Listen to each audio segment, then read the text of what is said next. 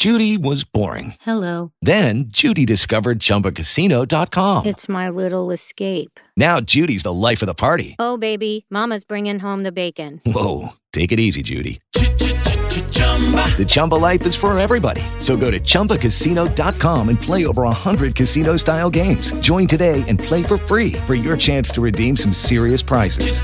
chumba ChumbaCasino.com. No purchase necessary. Void where prohibited by law. 18 plus terms and conditions apply. See website for details. With Lucky Land slots, you can get lucky just about anywhere. Dearly beloved, we are gathered here today to. Has anyone seen the bride and groom? Sorry, sorry, we're here. We were getting lucky in the limo and we lost track of time. No, Lucky Land Casino, with cash prizes that add up quicker than a guest registry. In that case, I pronounce you lucky.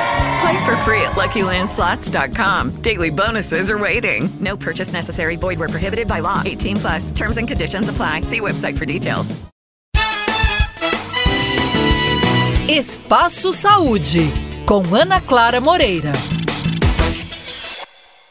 Uma pesquisa do IBOP encomendada pela Sociedade Vegetariana Brasileira aponta que pelo menos 30 milhões de pessoas são adeptas do vegetarianismo no país. Isso quer dizer que elas não consomem carne, frango, peixe ou frutos do mar. Os dados são de 2018, mas com a alta nos preços das proteínas de origem animal, o interesse pelo consumo de verduras, legumes e substitutos da carne bovina, principalmente, passou a aumentar. Apesar da popularização desse estilo de vida, ainda há muitas dúvidas relativas ao vegetarianismo. Sobre esse assunto, eu converso hoje com a Viviane Lacerda, coordenadora do curso de nutrição da Estácio Belo Horizonte. Viviane, existe um mito em torno do vegetarianismo de que as pessoas adeptas à prática sofrem com deficiências nutricionais. Isso é verdade? E como a pessoa pode se manter bem nutrida mesmo sendo vegetariana? Hoje em dia, a literatura tem mostrado cada vez mais que isso é uma mentira. Que a alimentação vegetariana, ela consegue suprir todas as necessidades nutricionais,